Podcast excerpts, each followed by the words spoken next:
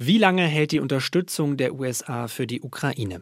Diese Woche ist es ein Jahr her, dass Russland mit seinem Überfall auf die gesamte Ukraine angefangen hat. US-Präsident Biden ist extra in die Region gereist und hat bei einer Rede in Warschau gesagt, dass wir uns darauf einstellen müssen, dass der Krieg noch eine ganze Weile dauern könnte. Wir müssen ehrlich und deutlich sein. Die Freiheit verteidigt man nicht innerhalb eines Tages oder eines Jahres. Die USA und ihre Verbündeten werden die Ukraine weiter bei der Selbstverteidigung unterstützen. Wir sprechen darüber, wie die Menschen hier in den USA auf den Krieg schauen und warum das Thema innenpolitisch ziemlich heikel für Präsident Biden werden könnte. Die Korrespondenten. Reporterleben in Washington. Ukraine will never be a victory for Russia. Never. Der Amerika-Podcast von NDR Info. Hello aus Washington. Ich bin Anne Bartram, bei mir ist mein Kollege Ralf Borchardt. Hallo. Und aus Warschau zugeschaltet ist Katrin Brandt, die US-Präsident Biden quasi hinterher bzw. vorweggereist ist. Ich grüße aus dem 14. Stock eines wunderschönen Hotels und in der Technik Leonie Winter. Hallo. Viele hat Präsident Biden ja ziemlich überrascht, indem er jetzt nicht nur nach Polen gefahren ist, wie angekündigt, sondern ganz spontan auch, zumindest kam es so rüber, nach Kiew in die Ukraine. Katrin, wie überraschend war das für dich? Also wir waren total überrascht. Wir standen in ähm, München auf dem Flughafen und waren dabei, gerade die Maschine nach Warschau zu besteigen, als irgendeiner plötzlich sagte, hier kommt eine Twitter-Meldung, äh, äh, äh, Biden ist in Kiew. Und äh, dann haben wir alle auf unsere Handys geguckt und dann ploppten die Meldungen eine nach der anderen auf. Und da war dieser der Präsident, dem wir glaubten vorauszufliegen, hat, der hatte uns offensichtlich überholt und war schon längst eingetroffen. Eine spektakuläre Geschichte, wie ich finde, absolut Hollywood-reif, was sich da entwickelt hat. Also Joe Biden war am Samstagabend noch gesehen worden in Washington, wie er mit seiner Frau essen gegangen ist. Also es wusste jeder, der Mann ist in der Stadt. Und das nächste, was passiert ist, dass er morgens um 8 Uhr Ortszeit unter blauem Himmel mit Präsident Zelensky durch Kiew schlendert, während gleichzeitig ein Fliegeralarm ertönt. Also die, die müssen da monatelang im Geheimen diese Reise geplant haben. Biden selber hat erst am Freitag das Go gegeben. Seine Frau hat angeblich auch erst sozusagen kurz vor Kofferpacken erfahren, dass ihr Mann sich da zu einer äußerst riskanten Reise ähm, bewegt äh, und sie, sie sei auch nicht begeistert gewesen, hat sie dann später Reportern gegenüber gesagt. Und diese, diese, dieses Bild, also wie Biden da nachts aufbricht, Flugzeuge, die mit verdunkelten Fenstern abseits auf Flughäfen stehen, in, in Rammstein heimlich betankt werden, äh, Züge, die äh, nachts durch die Ukraine rauschen und so stelle ich mir das vor, ein, ein Präsident Biden, der wie ein kleiner Junge nachts nicht schläft, sondern die ganze Zeit am Fenster sitzt in diesem Zug, der da durch die Nacht hoppelt und der sich wie ein Schneekönig freut, dass er alle überlistet hat. Großartig, großartig auch eine interessante Vorstellung der Ehekrach im Hause Biden für, ja. für, das, für das Reiseziel. Wie ging es dir? Ja. Und Krach gab es wahrscheinlich auch äh, bei den Sicherheitsdiensten, die sich ja um die Sicherheit des Präsidenten kümmern müssen. Da haben nämlich einige strengstens abgeraten angeblich, aber er hat es dann doch gemacht. Ich glaube, so am Ende war das dann auch eine persönliche Entscheidung, das Risiko einzugehen. Und hier wurde dann in allen Medien betont, hat es noch nie gegeben, dass ein US-Präsident in ein Kriegsgebiet reist, wo keine US-Soldaten mit das Sagen haben. Es gab schon Präsidentenreisen in den Irak, nach Afghanistan, in Kriegssituationen, aber dort eben immer American Boots on the Ground und in der Ukraine zum ersten Mal nicht. Aber er hat eben dieses Risiko bewusst in Kauf genommen merkt man auf jeden Fall, wie wichtig auch ihm persönlich dieses Thema äh, ist. Und ähm, ich finde, das passt aber auch sehr zu dieser Botschaft, die er ja auch äh, ganz offensichtlich versucht hat, mit diesem Besuch oder generell mit dieser ganzen Reise zu senden. Vor allem auch bei seiner Rede in Warschau ist es durchgekommen, merke ich, äh, habe ich gemerkt. Er wollte ja sehr dieses Signal senden, wir, also quasi der, Gast, der ganze Westen, wir stehen zusammen und wir sind vereint eben in, äh, wir stehen vereint auf der Seite der Ukraine. When Russia invaded, It wasn't just Ukraine being tested. Als Russland angegriffen hat, wurde nicht nur die Ukraine herausgefordert. Die ganze Welt wurde auf eine historische Probe gestellt. Europa, Amerika, die NATO. Ein Jahr später kennen wir die Antwort. Wir sind stark, vereint und die Welt hat sich nicht abgewendet. Wie vereint stehen wir da eigentlich alle äh, im Westen, aber auch auf der, der ganzen Welt und natürlich auch hier in den USA? Das ist eine der großen Fragen, die wir heute klären wollen in diesem Podcast. Und äh, eingangs nochmal an euch die Frage, was glaubt ihr international? Wie sehr stehen denn da auch die anderen Staaten hinter den USA, hinter dieser sehr, sehr eindeutigen Positionierung für die Ukraine? Also ich kann ja jetzt sozusagen die Reportage vom Ostrand der NATO liefern. Ähm, Joe Biden, ich hatte den Eindruck, hatte so eine doppelte Mission, als er hier war. Also er wollte zum einen all denen, die jetzt in den vergangenen, im vergangenen Jahr die Ukraine unterstützt haben, die Flüchtlinge aufgenommen haben, die Waffen und Gerätschaften durchgeschleust haben, danken, äh, um dann sofort daraus abzuleiten, wir haben das jetzt im vergangenen Jahr prima hingekriegt, wir können das auch noch eine Weile weiter aushalten, denn wir sind die, die das schaffen können, diese äh, Ukraine zu unterstützen, sodass am Ende sie als Siegerin vom Platz geht und eben nicht Putin. Ähm, das hatte was Beschwörendes, so wie er das gemacht hat. Das klang noch nicht verzweifelt. So wirkte das auf mich absolut gar nicht. Aber ihm ist ganz offensichtlich bewusst, dass es schwieriger wird in der nächsten Zeit, wenn dieser Krieg sich richtig festfrisst und wenn überhaupt nichts weiter passiert, außer dass täglich unglaubliche Mengen an Munition verballert werden. Also er hat gedankt und beschworen. Das war für mich so der, der Doppelschlag und aus dem kann ich rauslesen, noch steht der Westen, also hier zumindest äh, der, der, der Osten des Westens sozusagen, also die östlichen NATO-Partner, noch stehen sie, mit Ausnahme von Ungarn. Ähm, aber ja, es ist nicht ungefährlich, was da auf ihn zurollt. Ich glaube, es sind ganz verschiedene Ebenen an Adressaten, auf die er da eingehen wollte. Biden, Katrin hat es gesagt, vor allem natürlich die NATO-Partner, die Europäer steht zusammen, steht hinter uns. Natürlich war Moskau ein Adressat, ganz klar. Putin selber. Indirekt vielleicht auch ein bisschen China. Wir erinnern uns an die letzten Wochen, Ballonendiskussionen und auch jetzt ja direkt mit Thema. Die große Frage, unterstützen die Chinesen vielleicht sogar mit Waffen Russland irgendwann? Davor haben die USA ja Angst. Und natürlich auch das heimische Publikum hier. Es wird erwartet, Joe Biden tritt bald wieder an als Präsidentschaftskandidat und ähm, er wollte natürlich auch Stärke demonstrieren hier zu Hause. Apropos Stärke auch international, was ich interessant fand, er hat ja auch äh, ganz konkret die NATO an zwei Stellen angesprochen. Hören wir da mal rein. Ohne Zweifel, das Versprechen der USA zur NATO-Allianz und Artikel 5 ist felsenfest. Jedes Mitglied weiß es, Russland weiß es auch. Ein Angriff auf einen ist ein Angriff auf alle. Es ist ein heiliger Schwur, jeden Zentimeter des NATO-Gebiets zu verteidigen. Katrin, hast du das vor Ort mitbekommen? Wie, wie haben denn da die Menschen reagiert? Ich habe so ein bisschen den Eindruck gehabt, dass er vielleicht auch, nachdem er seinen Amtsvorgänger da sehr ähm, immer wieder hat durchblicken lassen, dass er vielleicht nicht der große NATO-Fan ist, gerade wenn es um die Verteidigung anderer Länder geht, ähm, dass er da so ein bisschen entgegenwirken wollte. Wie, wie kam das an vor Ort? Die, ähm, die Menschen haben das schon gewürdigt. Das waren Leute, die nicht handverlesen waren, sondern das waren in Anführungsstrichen ganz normale Polinnen und Polen, auch ukrainische Flüchtlinge, Militärangehörige. Die mussten sich registrieren für dieses Event. Es waren einige tausend da, die haben auch lange im äh, Regen und im Wind gestanden. Also lauter Leute, die das wollten und die auch gerne dem Präsidenten zeigen wollten, dass sie da sind und sich freuen, dass er da ist. Also insofern waren das, waren das Fans, die schon geklatscht haben, aber so insgesamt war der gesamte Besuch einer ähm, zu Besuch bei Freunden, würde ich sagen. Biden ist hier mit allen seinen Botschaften sehr, sehr warm aufgenommen worden. Und ich finde, es lohnt sich auch immer mal wieder, das Gedankenspiel zu machen. Du hast eben Arne, seinen Vorgänger, angesprochen, Trump, der die NATO äh, nicht so besonders ernst genommen hat. Wir sollten uns immer mal wieder fragen, wie dieser Krieg verlaufen wäre in diesem ersten Jahr ohne Biden als Präsident.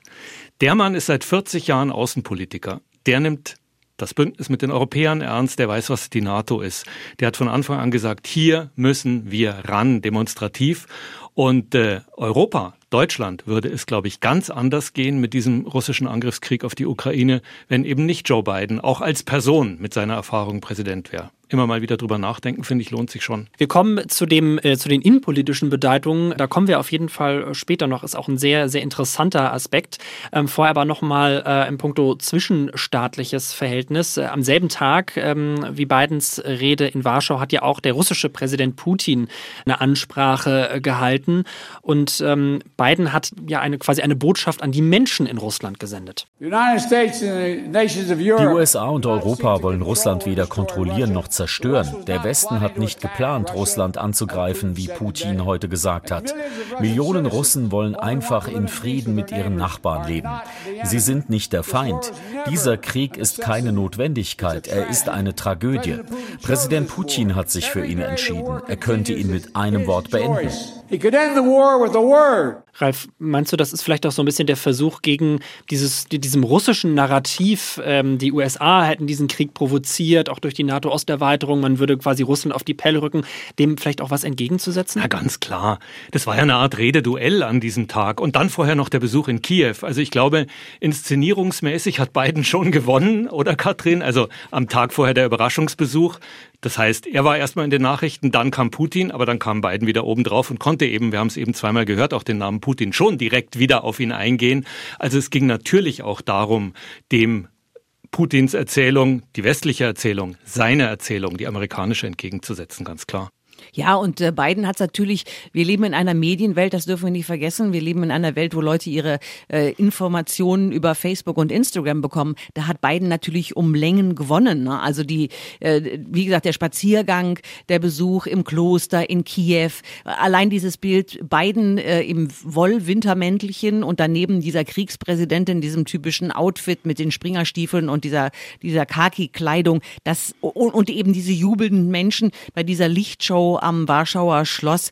Das ist alles schon sehr auf Wirkung, auf Bilder ausgelegt und stattdessen sehen wir Putin in einem grell ausgeleuchteten Saal vor Menschen sitzen und sehr, sehr, sehr, sehr, sehr lange reden, ohne dass sich da ähm, eine Hand regt. Das ist schon ähm, ein, ein deutliches, äh, ein deutlicheren Gegensatz kann man sich eigentlich kaum noch vorstellen, was so die, die Präsentation von Staats- und Regierungschefs angeht. Wobei die Frage ist, was die Menschen in Russland an den von dir genannten beiden Bildern sehen und mitbekommen. Da kriegen sie wahrscheinlich voilà. leider vor allem ihren Präsidenten in eben von ja. Katrin treffend beschriebenem Outfit und Umgebung mit, ja. Und vor allem äh, weniger die Bilder, die ich auf Social Media gesehen habe, nämlich wie viele bei Putins Rede fast schon wirkten, als würden sie einschlafen oder irgendwie den, ja. den, mit dem, dem Kopf irgendwie runternehmen und das selbst eigentlich gar nicht mehr alles anhören wollen.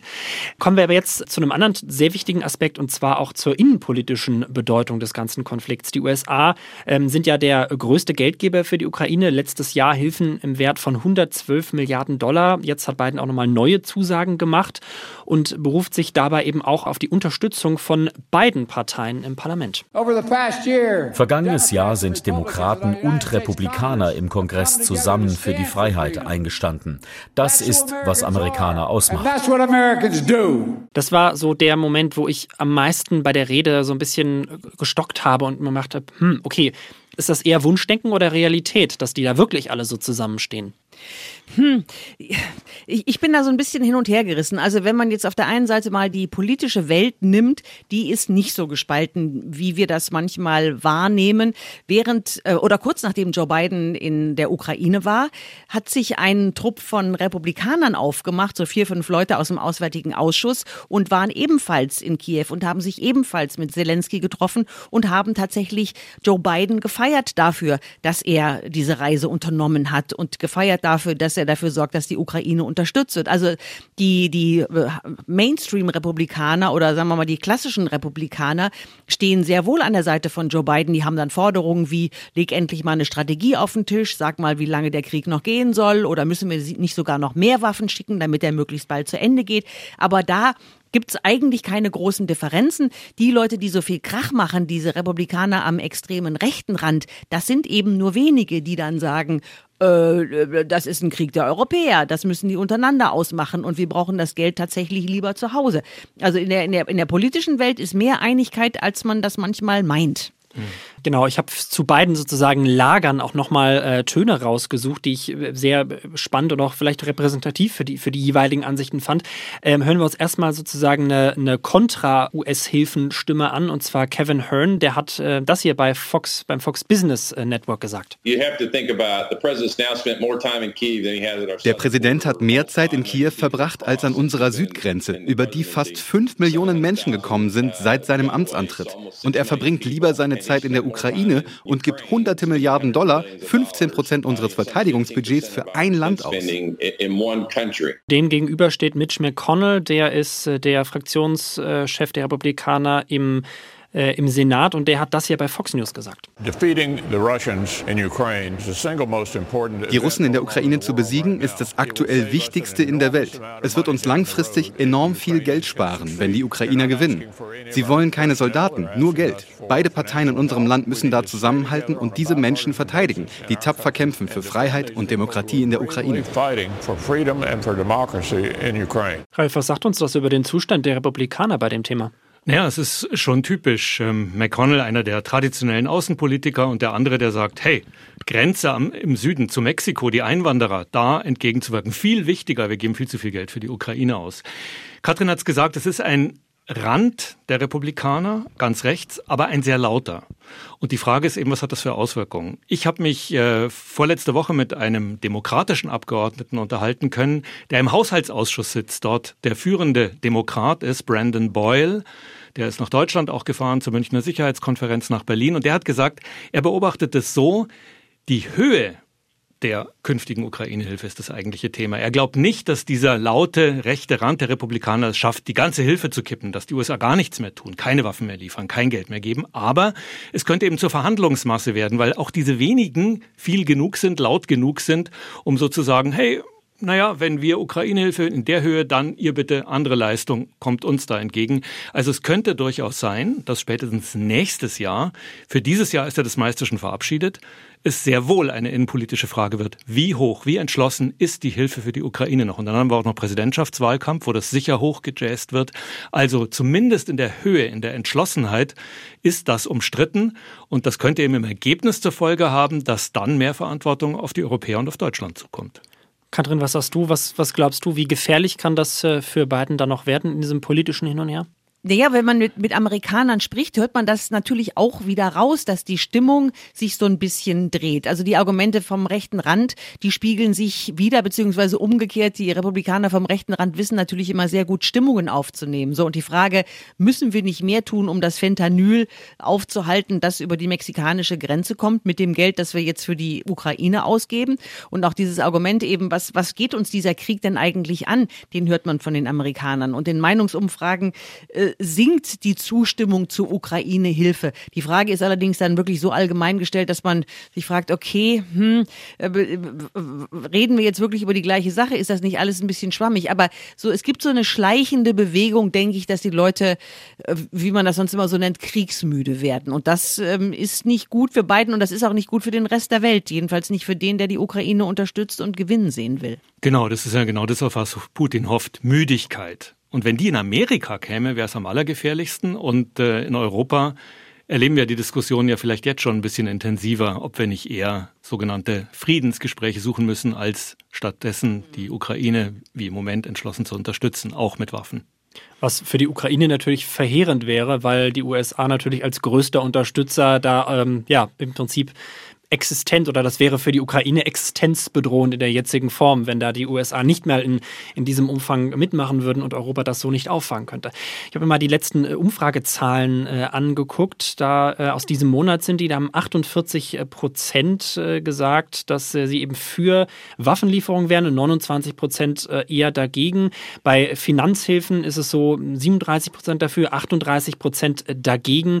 Ähm, Ralf, wie, wie müssten wir diese Zahlen einordnen? Einordnen. Du, fast schon so, du guckst schon Vorsichtig. ein bisschen kritisch. Auch Katrin hat es ja eben schon gesagt. Man muss immer genau drauf schauen, was wird da eigentlich gefragt.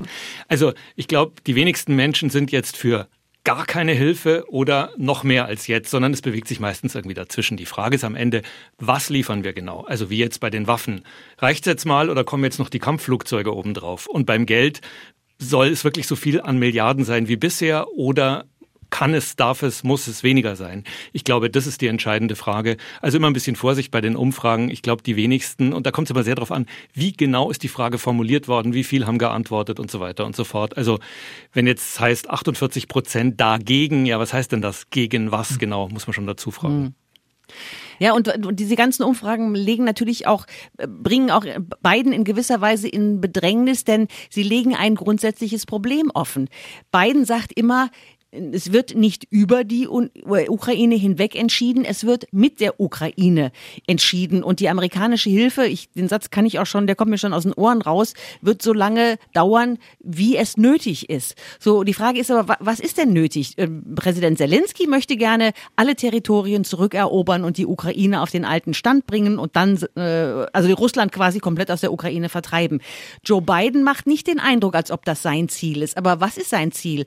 Ähm, die Experten, mit denen ich gesprochen habe, sagen mir, ja, die Ukraine so stark zu machen oder ihr so viele Möglichkeiten zu geben, dass sie Territorien zurückerobern kann und am Ende, wenn die Friedensverhandlungen anfangen, eine starke Ausgangsposition hat. Das sind zwei unterschiedliche Geschichten. Also diese, dieser Punkt, wir entscheiden nicht über die Köpfe der Ukraine hinweg, sondern lassen sie entscheiden, wie lange lässt man das so stehen und ähm, wann versucht man nicht doch einen gewissen Druck aufzubauen. Also das, da fehlt mir so ein bisschen auch die Strategie und da gebe ich den Republikanern recht, die sagen, Biden, sag mal, was du eigentlich willst. Wir wissen natürlich nicht, was hinter den Kulissen läuft. Ich glaube, ehrlich gesagt, ja. schon, dass es Kontakte, von denen wir nichts wissen. Wenn zum Beispiel ein Geheimdienstchef, wenn William Burns Gesprächskanäle sucht, dass da schon anders diskutiert wird. Auch mit den Ukrainern mhm. und vielleicht sogar mit den Russen.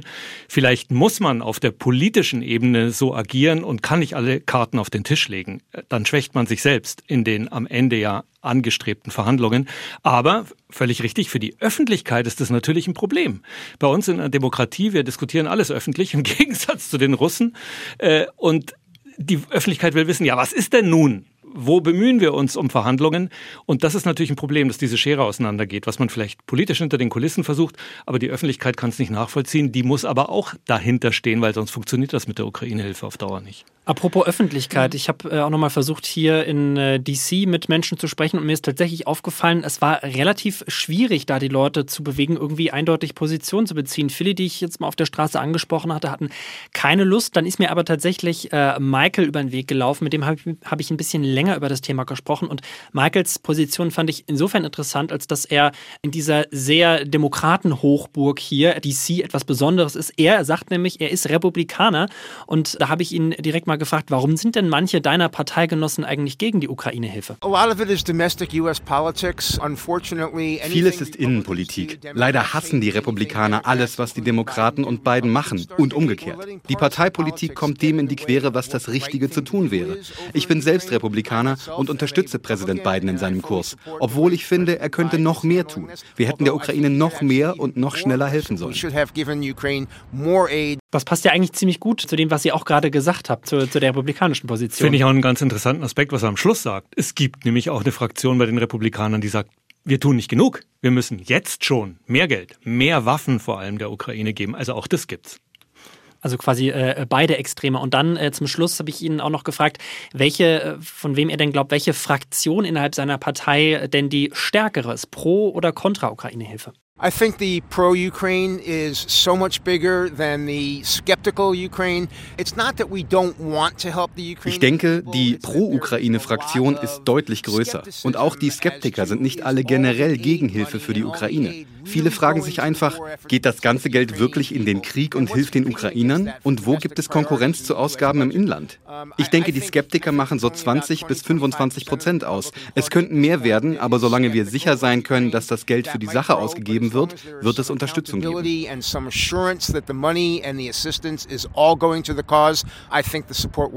Katrin, glaubst du, er hat recht, also dass es ungefähr in so einem, in, sich in diesem Rahmen bewegt und sich die anderen am Ende durchsetzen werden?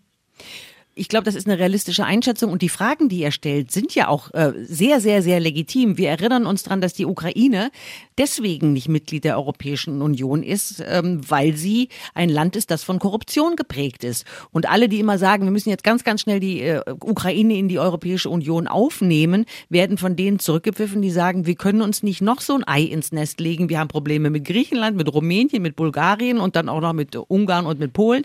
Äh, wenn wir noch so einen Kandidaten haben, bei dem wir nicht wissen, wissen, wo unser Geld hinfließt, jetzt habe ich noch gar nicht über Italien gesprochen, ähm, dann, dann wird das richtig gefährlich. So, sollte, warum sollte die Ukraine ausgerechnet in Krisenzeiten auf einmal zu Rechtsstaat und Ordnung zurückgekehrt sein und das Geld ordentlich äh, dahin schicken, wo es gebraucht wird? Warum äh, glauben wir das noch, dass es keine Leute gibt, die da die Hand aufhalten und sich davon was abzweigen? Also völlig richtige Fragen, die er stellt.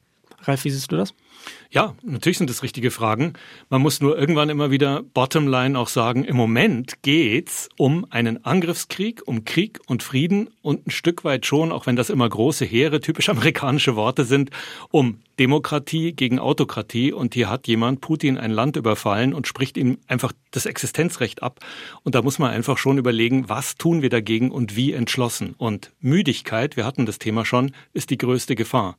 Also ähm, da dagegen wirken ist bei allen berechtigten Fragen, und die sind berechtigt, ähm, man muss irgendwann natürlich auch wieder zu einem Ergebnis kommen. Also gegen was sein ist immer einfach, nur man muss dann auch dazu sagen, für was bin ich und wie erreiche ich das. Werden die USA müde oder bleibt es bei der Hilfe? Das werden wir auf jeden Fall hier im Studio das ganze Jahr über und dann natürlich auch äh, nächstes Jahr, wenn es Richtung Präsidentschaftswahlen geht, weiter intensiv begleiten. Vielen, vielen Dank äh, an Katrin nach Warschau. Danke an äh, dich, Ralf, hier im Studio und natürlich auch danke an Leonie fürs Produzieren. Die ganze Folge gibt es zum Nachhören unter ndr.de slash die Korrespondenten oder auch in der ARD Audiothek, wie auch die ganzen anderen Auslandspodcasts der ARD. ARD Auslandsstudios. Ich bin Anne Bartram und sage Bye-bye aus Washington. Die Korrespondenten. Reporterleben in Washington. Der Amerika-Podcast von NDR Info. Hallo, ich bin Beke Schulmann aus der NDR Info Wissenschaftsredaktion. In unserem Podcast Synapsen liefern wir Fakten, Hintergründe und Geschichten zu aktuellen Fragen der Forschung. In der neuesten Folge beleuchten wir das Thema Tiefseebergbau. Der könnte nämlich eine Alternative zum umweltschädigenden Bergbau an Land sein. Das sagen zumindest die Player in der Rohstoffindustrie. Die Forschung sieht das anders. Mit riesigen Fahrzeugen sollen zum Beispiel Manganknollen vom Boden der Tiefsee gesaugt werden. Und genau das hinterlässt dort unten eine Schneise der Verwüstung. Wir haben uns gefragt, wie würde sich die Ausbeutung dieses Teils der Erde auf das Ökosystem Tiefsee auswirken? Wie gehen Forschende bei der Erkundung des bisher so unberührten Tiefseebodens vor? Und wie viel Einfluss haben ihre Ergebnisse letztendlich auf die Entscheidung, ob und wie am Grund der Ozeane Metalle gefördert werden dürfen? Die Antworten gibt's in der neuen Synapsenfolge. Erforschen oder ausbeuten? Der Schatz in der Tiefsee. Und die gibt's ab sofort in der ARD Audiothek.